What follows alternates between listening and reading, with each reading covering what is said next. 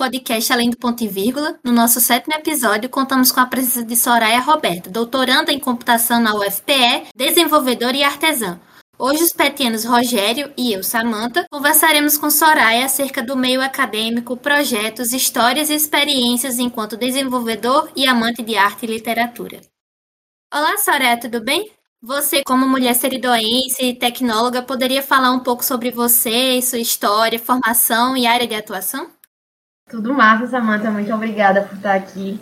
É, sim, acho que acho que só o fato de, de estar na área de computação já seria grandioso para questão de representatividade feminina, mas eu acho que eu, eu, trago também essa outra característica do, no nosso seridó, né? De, de, falar que existe gente fazendo commit no interior do Nordeste, porque muitas vezes é esquecido que, que existe computação na região Nordeste e quando você escuta um sotaque é, de quem produz computação no Brasil, é geral, são pessoas da região sul e sudeste do país, então é como se fosse um sulcentrismo, assim, do mesmo jeito que teríamos um eurocentrismo, aqui nós temos um sulcentrismo, sudeste centrismo. E então, a minha atuação na área de computação, ela começou em 2012, quando eu entrei para o IFRN no campus Caicó, para cursar, fazer meu ensino médio, né? E cursar o curso técnico de informática. E foi lá no, no IFRN que eu tive acesso às primeiras disciplinas de, de computação, ou seja, algoritmos, eu tive conhecimento sobre banco de dados, tudo isso me possibilitou segui carreira também na área, da certa forma, porque eu já entendia o que é que fazia, o que é que um código, o que, é que dá para fazer com um código, quais as possibilidades, né?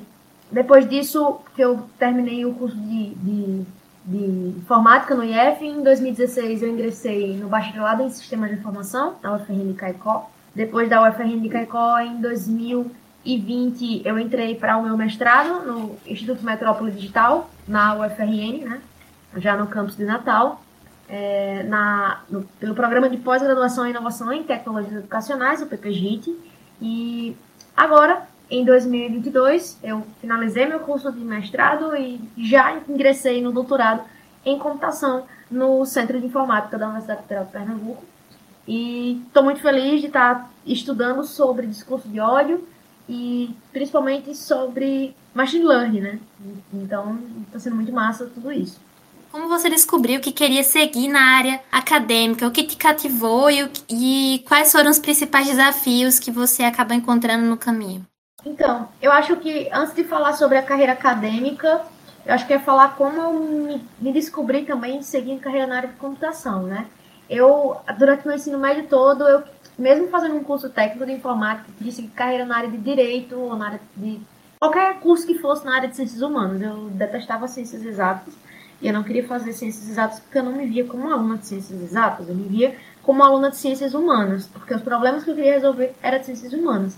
Mas em 2014 eu conheci o Code Girl, que era um, um evento para impulsionar meninas a seguirem carreiras na área de computação, na, na área de TI de uma forma geral. É, esse evento era organizado, um projeto né, também, realizado pelo Instituto Federal do Rio Grande do Norte, no campus Natal.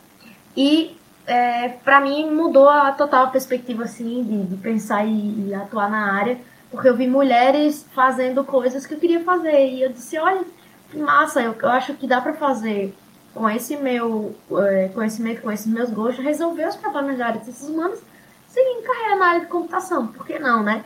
E aí, é, eu sempre gostei muito da parte acadêmica, eu sempre me vi dando aula e Ainda no ensino médio eu era tutora de sociologia no IF. Então, dentro disso tudo, eu acho que o que mais me motiva e me motivou a seguir carreira acadêmica são as perguntas que a gente pode fazer, as possibilidades que eu, eu, me sinto num cenário muito criativo para poder é, pesquisar, fazer coisas e tal.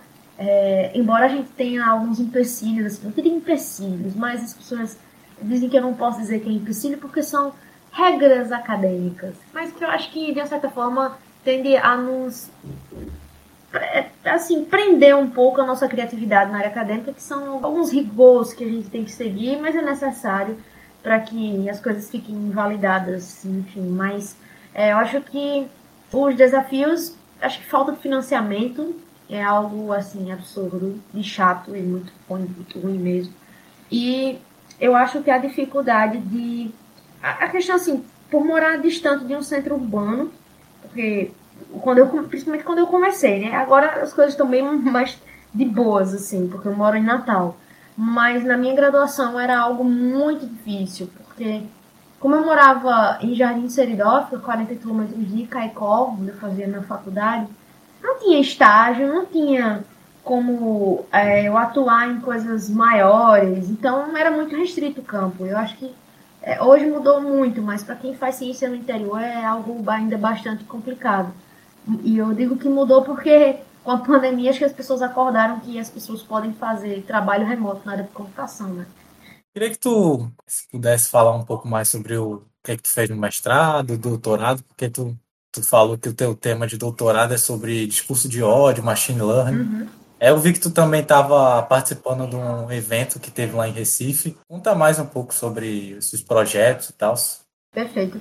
Então, durante o meu mestrado, eu formei professores de educação de jovens e adultos, é uma modalidade de ensino que ela é para pessoas que não tiveram acesso ao ensino no tempo integral, ou seja, imagine um aluno que com 17 ou 20 anos de idade ainda está no sexto ano. Então, é, não pode ficar naquela turma do, é, do sexto ano, digamos, matutino ou vespertino, e aí coloca esse aluno para a turma da noite, ou então pessoas que não, não tiveram acesso à educação na idade, de uma forma geral é isso, pessoas que não tiveram acesso à educação na, na idade correta, né?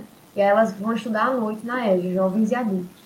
E aí eu formei esses professores de educação de jovens e adultos para como que a computação, né, por meio do pensamento computacional, poderia melhorar, engajar as, as aulas, é, contribuir para o pensamento crítico, um pensamento que, que trabalha com, o texto de Paulo Freire, e como é que tudo isso podia ser abordado por meio da computação. Então, durante a minha, durante o meu mestrado, eu desenvolvi de uma forma assim, a minha dissertação foi para é, a formação de professores da EJA. Eu criei uma metodologia para formar professores e e, e como trabalhar com, com esses, como esses professores podem abordar por meio de é, planos de aulas que, que, se baseiem no pensamento computacional e no, no método de Paulo Freire é, para ensinar jovens e adultos de uma forma mais ativa, né? De uma forma mais ativa, de certa forma. Aí, durante o mestrado, eu também trabalhei com a parte de UX. Eu fui UX Design no LAIS, que é um laboratório de inovação em saúde aqui na Universidade Federal do Rio Grande do Norte. E eu trabalhei no projeto Salos. E lá no projeto Salos eu ajudei a construir esse sistema que é para é, rastrear os casos de sífilis no Brasil, né, e tentar entender, ter um acompanhamento mais de perto por parte da atenção primária, por parte é, do médico, da, da, das pessoas que, que são da, da, equipe médica e que acompanham, e até mesmo para o Estado ter um controle de como é que está sendo é, tratado isso no, no, país, né? Trabalhei também com a parte de acessibilidade, desenvolvendo alguns projetos. E agora no doutorado eu resolvi abordar o pensamento computacional. É, agora ficou um pouco de lado, né? É, não, não, não ficou de lado quando eu trabalho no doutorado, mas estou dizendo assim, a, o foco, o objeto de estudo não é o pensamento computacional como eu trabalhava no mestrado, mas sim trabalhar com um discurso de ódio na, no doutorado, aplicando técnicas de machine learning para algoritmos de machine learning, para tentar é, mitigar isso das redes sociais, ou seja, até mesmo identificar. Eu ainda estou vendo o que é que eu vou do, do pipeline né, de machine learning que a gente tem, é, desde pré-processamento até a visualização de texto, dos dados daquilo, o que é que eu vou abordar ainda, mas vai ser dentro desse campo de de discurso de ódio, né? Talvez, possivelmente, né, de, de discurso de ódio de, de, de cunho sexista. Estou vendo ainda direitinho quais serão as bases de dados. Eu ainda não tenho muita certeza porque eu estou ainda finalizando disciplinas e aí o meu primeiro ano de doutorado. E agora, semana passada fui a Recife, fui chamada para participar do Hacking Play, é o chamado Carnaval do Conhecimento, um evento muito massa, mais de 700 atrações e eu fui chamada pela Fundação Roberto Marinho, pela TV Globo, para falar um pouquinho sobre é, os meus projetos de graduação, que foi o projeto Poesia Compilada, né, ensinar crianças a programar por meio de poemas, pessoas de uma forma geral. E participar disso foi por meio também do Idade Mídia, que foi um programa que é, me entrevistou e que faz parte do, da TV Futura, está disponível também no Globoplay. E eu fui falar um pouquinho, conversar um pouco mais, além dos três minutos, né, que, que tem lá no, no Idade Mídia, sobre qual é a ideia do projeto Poesia Compilada. Show, show, muito massa. Uh, esse Hack and Play, ele tava, foi uns, que, uns, alguns dias, né, lá em, é organizado pelo Porto Digital também, né, que eu, eu vi pelo Porto Digital, assim. Isso, exatamente. Foi muito massa, assim, eu recomendo, todo ano tem, passaram-se dois anos, né, sem ter o evento por causa da pandemia, mas esse ano voltou, e foi muito massa, assim, porque tanto eu pude fazer muito networking, né, quanto é, presenciar várias palestras, assistir a palestra da, da presidente da Microsoft, a CEO da Microsoft no Brasil, é, teve palestra também sobre sustentabilidade, enfim, criatividade, temas diversos, além de muita cultura, muitos palcos com, com bandas, com, com shows né, de artistas locais e até mesmo nacionais. Maria Gabi estava lá, o Otto, o Otto também estava. Deve ser muito bom poder reviver todas essas coisas e voltar a se conectar com as pessoas. É, você mencionou o projeto Poesia Compilada. Eu conheci ele quando eu estava no, no IF. Eu entrei, acho que no último ano que você estava se formando. E eu vejo que tem esse carinho no projeto que é ensinar código através de poesia e arte no geral. Para o pessoal que não conhece, você poderia é, falar um pouco sobre o projeto, de onde ele veio, como surgiu, contribuições, quem estava junto com você na idealização e no andamento, porque até hoje ele é mantido. A gente vez ou outra vê alguma poesia compilada de alguma data comemorativa e eu acho que até do pessoal externo que é fã e manda para vocês. Exato. Então, o Poesia Compilada surgiu assim. Eu sempre gostei muito de escrever poemas. E aí quando eu cheguei no ensino médio, eu estava começando a aprender tanto a aprender a, a teoria por trás dos poemas quanto a parte do, dos algoritmos. E aí meu professor de língua portuguesa, o professor Felipe, passou uma atividade para a turma para a gente fazer uns trabalhos com, que envolvesse computação com arte. E dentro disso tudo surgiu surgiram vários, vários trabalhos, né? Mas aí surgiu também um projeto Poesia Compilada. A ideia era juntar justamente a linguagem de um algoritmo em formato de poema, ou o contrário. É, então, trabalhando sempre com temáticas. E aí, é, ficou muito além no IF. A, a, partir do... Ainda no ensino médio mesmo, eu comecei a divulgar com outros campos do IF. Os professores gostavam. É, eu fui participar em 2015 da Python no Nordeste, que aconteceu aqui em Natal. Aí o pessoal disse, ah, vai falar lá no Lightning Talk, são por cinco minutos que você tem para falar sobre alguma ideia e tal. E eu fui falar sobre coisa compilada das pessoas, ah, eu quero escrever isso. Criei uma página e tal. Aí eu criei a página, o pessoal já estava curtindo e tal, já estava compartilhando as coisas. E aí quando eu voltei para o IF de Caicó, conversando com meu colega Felipe Tavares, a gente teve a ideia de criar o Manifesto Literário Poesia Compilada, falando que é o projeto, qual é a ideia e tal por trás. E aí criamos isso, aumentamos, fizemos a página, né? Aumentamos a ideia do projeto, as pessoas começaram a mandar e tipo ficou meio que nisso aí. Não era a ideia era só tipo um hobby, final de semana ou fazer coisas de arte com código. Quando foi em 2016 eu entrei para o UFRN, eu acabei sendo reprovada em algoritmos. Ai meu Deus. Mas aconteceu, né, gente? E aí é, eu indignada com tudo isso, revoltada com o cenário, eu criei é, comecei a pesquisar na literatura para ver o que, que é que tinha é, na literatura científica trabalhos mostrando sobre é, índices de reprovação área de computação e eu descobri que também, né, ao meu lado, outros 15 colegas de uma turma de, de 20 alunos, né, 15 colegas tinham também sido reprovados. E aí isso foi tenso e eu disse, não, isso tem que mudar. Eu descobri que o lance que quando a gente falava em computação que acontecia muita evasão nos cursos, estava justamente é, atrelado ao fato da, do professor não ter uma, uma boa metodologia, às vezes o professor não tem informação didática, pedagógica na área, a galera que sai de bacharelado e vai dar aula, né? Passa ali, faz um doutorado e vai dar aula e no estágio docência não é suficiente. E além disso, eu descobri que tinha o lance da gente às vezes não fazia sentido aqueles problemas que a gente estava resolvendo. Eram coisas que, que não tinham um nexo com a nossa realidade. A gente estava, tipo, construa, faça sequência de Fibonacci, ou, é, faça a ideia de um, de um café, alguma coisa assim, resolva um problema de um café, tipo, coisas que não tem nada a ver, sabe? A gente tava com problemas muito fortes à época sobre a seca. E por que, que isso não era trabalhado, sabe, em sala de aula? Eu comecei a me, me questionar sobre isso. Porque a gente não começava a construir projetos, produtos ali, coisas básicas mesmo, mas que trabalhasse com, com if, com else, com, com assunções, enfim, dicionários, listas, filas, filas, enfim. Uma série de, de, de, de teorias que tem por trás, de técnicas que dá para trabalhar, porque a gente não abordava tudo isso. E aí, se não tem isso, então eu vou criar.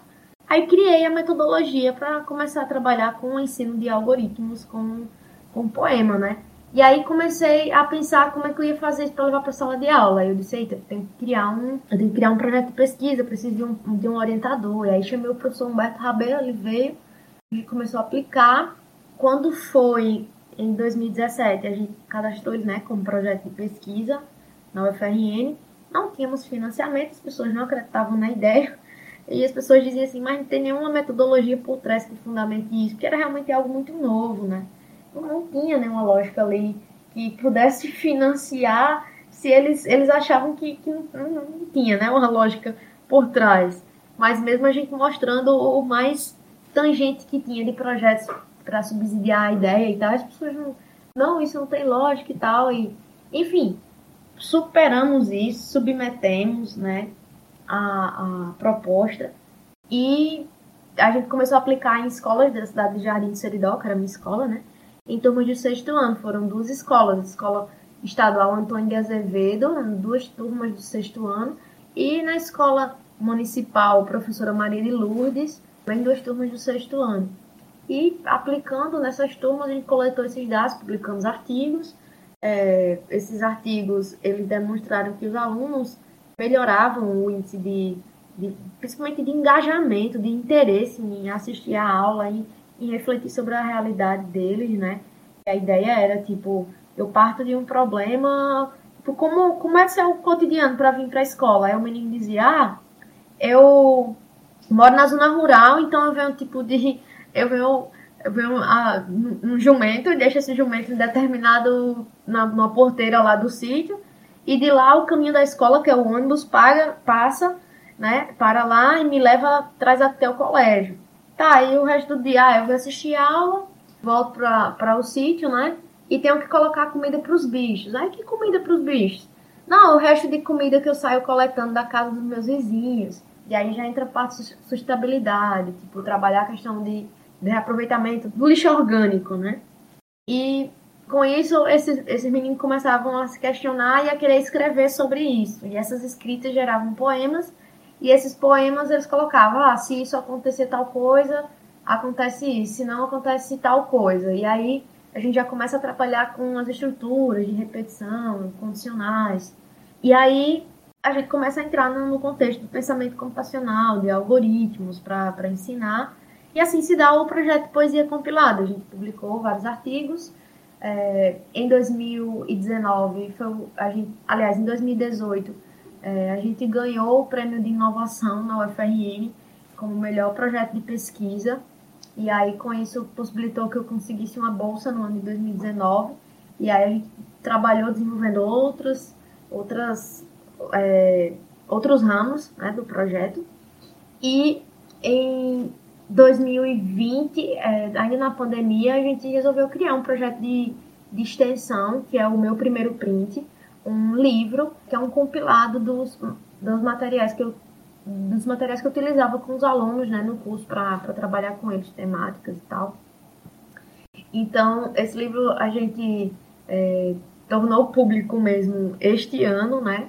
E é, a ideia é tocar para frente isso e que mais pessoas, eu coloquei um financiamento coletivo lá, porque a ideia agora é permitir que esse projeto ele fique online, disponível para mais pessoas, porque eu tenho hoje um problema da logística, né? Eu não consigo fazer com que o projeto ele ande sem que eu esteja sempre presente e, na maioria das vezes, tipo, presencialmente. Então, isso é problemático, porque eu tenho um doutorado para fazer, então eu não tenho como dar conta disso sozinha. Então, eu precisaria gravar essas aulas, disponibilizar e, e expandir isso, né? Ter, ter como é, colocar isso para frente. Então, estou aí com financiamento coletivo no Apoia-se, apoia.se barra poesia compilada, quem quiser ajudar a financiar o projeto. E é isso. Vamos deixar o link na descrição. Perfeito. Esse e os outros que você está mencionando, o perfil do Poesia Compilada. E você tem um podcast também, né? O Making Art with Code. É, esse ano eu resolvi entrar aí nessa onda de podcast. Era algo que eu sempre sonhei, porque assim, isso não surgiu tipo para ser um podcast. Eu queria conversar com pessoas. Eu passei a pandemia muito distante das pessoas. Todo mundo ficou, né? Quem ficou? Todo mundo ficou. Mas assim, eu senti uma falta muito grande de discutir sobre arte, sobre código. E aí eu comecei a descobrir que tinham outras pessoas fazendo arte com código pelo Brasil.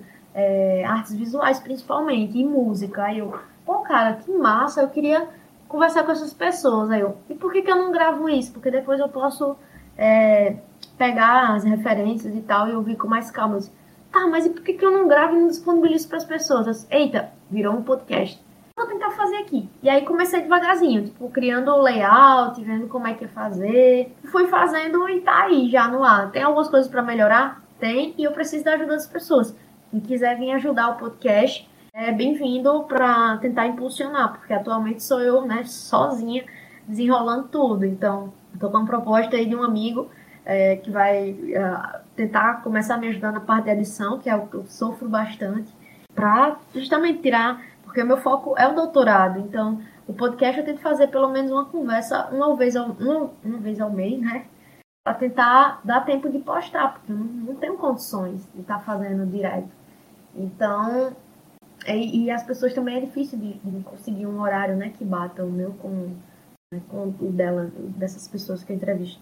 Mas tá muito massa, sabe? Eu tô muito feliz de estar tá conseguindo. Eu, tô, eu coloquei tipo um MVP, o mínimo, o mínimo produto viável que saiu tá rolando aí, eu não tô me estressando muito em fazer o, o, algo sem, sem erros, sabe?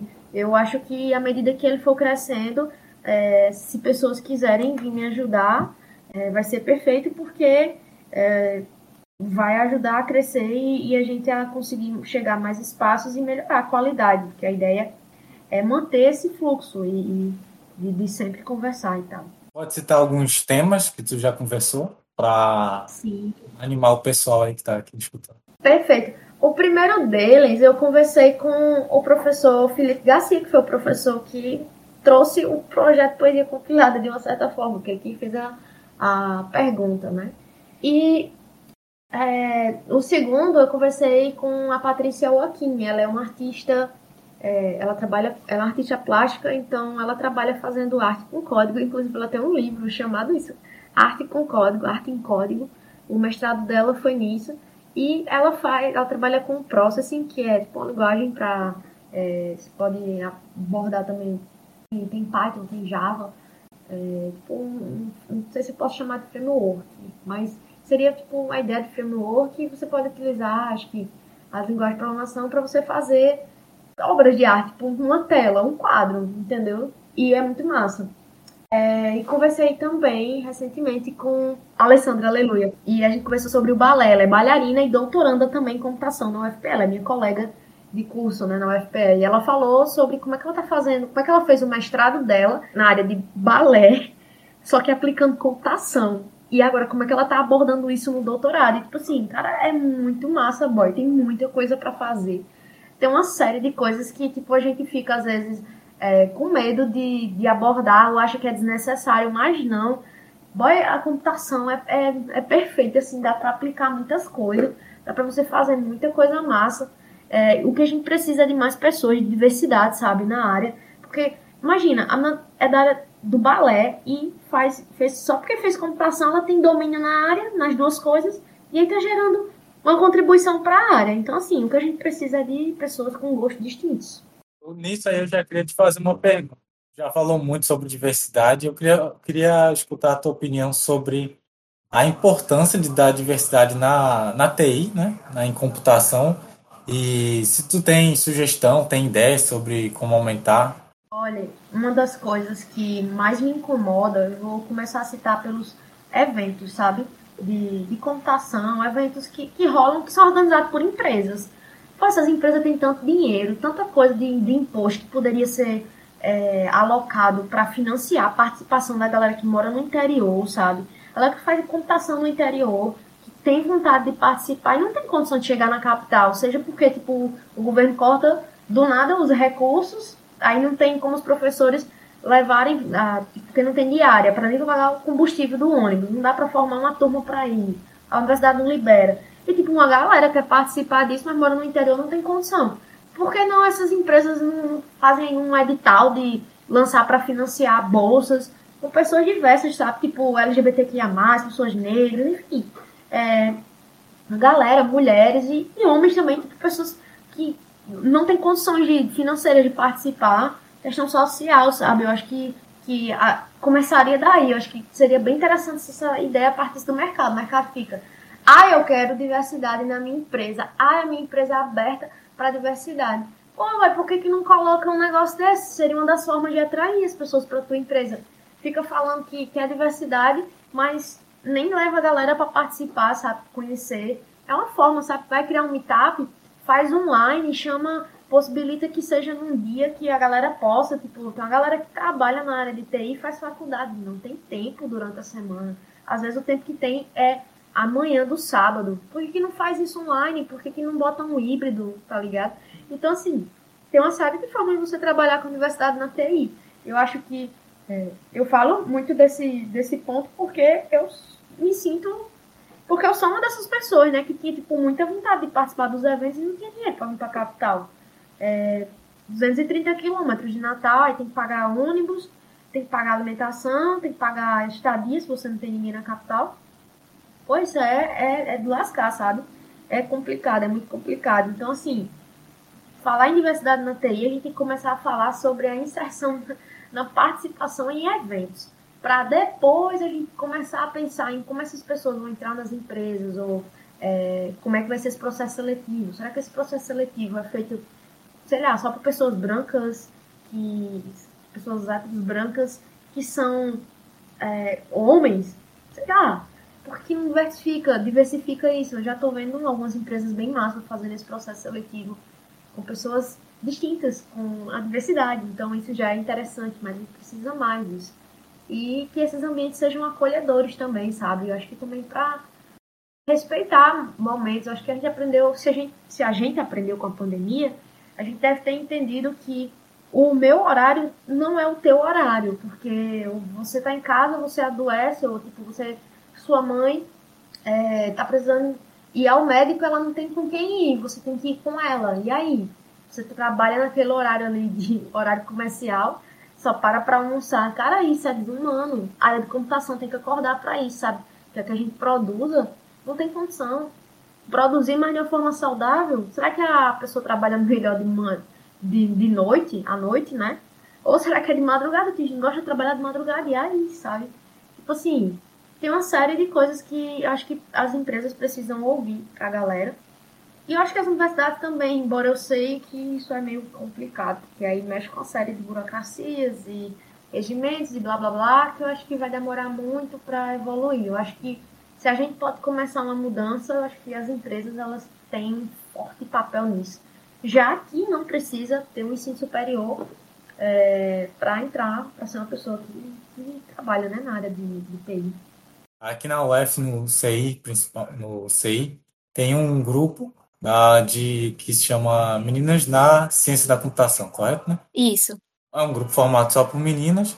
Tem lá a professora coordenadora, a professora Josilene, e elas vão uh, em escolas de ensino fundamental e médio. Não conheço. conheço Pronto, conhece, né? Ó, é muito legal que elas vão lá no colégio, vão em colégios e tal, para falar sobre computação e que também a participação feminina e tal. Elas dão até mini curso de lógica de programação, assim, que a professora contou na com Scratch e tal, um negócio bem bacana. E eles até são apoiados também financeiramente lá por empresas que ajuda elas. É. Já é tipo, por exemplo, alguma coisa, é algo semelhante ao que tu estava falando. Sim, sim. O mercado tem também tem sua parcela de responsabilidade. Isso, elas fazem esse, essas ações e a empresa a, abraça essa atitude. Aí, durante o Setembro Amarelo, elas também trouxeram pessoas da empresa e algumas delas atuam. Outras mulheres também de, de fora para falar sobre processos seletivos, mercado de trabalho. Isso foi no Setembro Amarelo. Aí, sobre saúde mental e outras coisas. Foi bastante interessante, bem inclusivo para as meninas do CI. E o Meninas na Ciência da Computação abraça os três cursos aqui da UFPB, que é Ciência da Computação, Engenharia da Computação e Ciência de Dados e Inteligência Artificial. A gente também vai deixar linkado aqui na descrição para quem quiser conhecer também. E falando sobre se inserir, é, para o pessoal que deseja entrar no meio acadêmico, Soraya, é, como é que o pessoal pode participar de projetos de ensino e de extensão? E o mais importante, como é que essas pessoas que querem se inserir no meio acadêmico podem contribuir de alguma forma? Eu acho que assim, primeiro você deve talvez ter um pouquinho de gosto por isso, é, conversar com teus professores do curso, ver o que é que tem, o que a galera está desenvolvendo, tem um laboratório de pesquisa, enfim, centro de pesquisa grupo de pesquisa, aliás, dentro do curso, ver o que a galera tá, tá desenvolvendo e ver o que é que você se interessa, o que é que você gosta. E a partir disso, você começar a trabalhar com esse professor, essa professora. Essa pessoa pode te passar artigos para você ler, ou pode te passar videoaulas para você assistir, vendo como é que faz. É, e aí você começa a interagir vocês podem submeter um projeto de pesquisa, ou essa pessoa já pode ter um projeto de pesquisa cadastrado e ela pode cadastrar tipo, um plano de trabalho para você, que seria tipo a sua execução, o que, é que você vai fazer e tal. Mas, óbvio, existe uma diferença entre ensino, extensão e é, até mesmo a pesquisa, né? É, que são os pilares da, da universidade. A extensão é algo que tipo você faz na universidade, só que com foco para as pessoas de fora. Então, tipo, um curso que você vai ministrar para a comunidade, é, uma ferramenta que você desenvolve para um, é, para uma, uma um, sei lá, um, uma, um, uma questão de esqueci como é o termo, tipo para é, para cães, para é, ambientes que tem animais, tipo de, de, que faz doação de animais, não esqueci o nome agora. Enfim, uma série de coisas que, que você pode, pode trabalhar é, fazendo. E aí pode inserir também a pesquisa, se você quer estudar um tema específico e, e ver como é que a ciência pode, a computação pode aplicar nesse, nesse caso. Você pode ver também com teu, a pessoa que vai te orientar. Ou o ensino, se você quer ajudar na monitoria de alguma disciplina, enfim, se você tem a, a, alguma habilidade de algumas disciplinas que já pagou que você gostou, você pode, pode ver algum edital. Sempre, na UFRN sempre tinha editais né, de, de ensino. É, e aí você pode entrar também, do mesmo jeito de pesquisa e extensão. Então, assim, eu acho que é primeiro você gostar de fazer alguma coisa e conversar com professores para saber o que, é que, eles estão produzindo e ver ali se você gostar para frente. Bora, bora ver aí o que, é que dá para desenrolar. Lembrando que não necessariamente você precisa ficar na área acadêmica para sempre. Você pode trabalhar uma época também na, na indústria, né? Ir para o mercado de trabalho e e pode aplicar esses conceitos que você está vendo da, da academia na indústria para resolver problemas. Então, assim, você pode ter uma potencialidade de, de coisas que, que dá para fazer, né? Toda a experiência conta. É para fechar aqui o nosso episódio, Soraya, para o pessoal que quer ingressar na área acadêmica, que mensagem você daria para eles e para o pessoal que quer trabalhar com arte e computação, como é que a gente pode contribuir de alguma forma. E para os entusiastas da poesia compilada, como é que a gente também pode participar, contribuir com o projeto? Tá, eu acho que da área, da área acadêmica você precisa gostar de, alguma, de algum tema, procurar algum professor, alguma pessoa que está ensinando, ver o que é que tem de, de projeto. Se você quer criar um novo projeto, você elabora esse projeto apresenta ao professor né? A pessoa que está ali, o professor, a professora, vai te saber te orientar nisso. Acho que aí é o start, né? É o, é o start de, de qualquer pessoa na área. E acho que sobre é, arte com, com código, quem quer trabalhar, novamente, você deve gostar possivelmente de computação, alguma coisa de computação, pode ser design também, alguma coisa de UX, você pode querer automatizar alguma tarefa, sei lá, alguma coisa que você gosta. E gostar de alguma coisa de arte. Você gosta de ouvir música? Vá aplicar computação na música para fazer música. É, você gosta de, de, de, elaborar jogos? Vá, vá aplicar a computação é, na, na, no desenvolvimento de jogos, na, na parte de interface, de desenho. Você gosta de desenhar? Vá ver como é que dá para aplicar computação, né?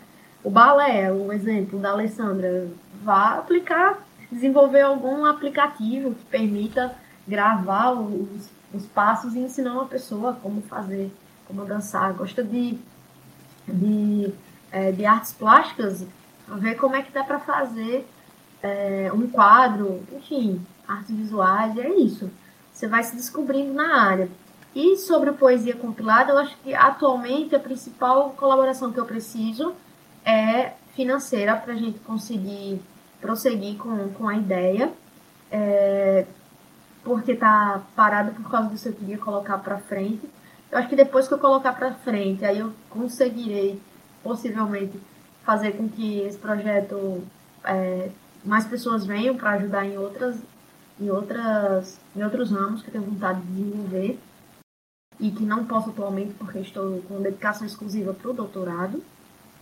É, mas eu penso também que quem quiser ajudar ao projeto Making Art with Code, é, acho que seria no momento bem necessário que é justamente abordar alguma coisa, seja me ajudando na parte de edição também, ou divulgação nas redes sociais, se tem alguma habilidade de divulgar nas redes sociais, ajudar a fazer as artes, alguma coisa assim, para a gente engajar mais. Muito obrigada, Soraya, por estar aqui conosco no nosso podcast Além do Ponto e Vírgula. Muito obrigada pela conversa, troca de ideias e conselhos para o pessoal.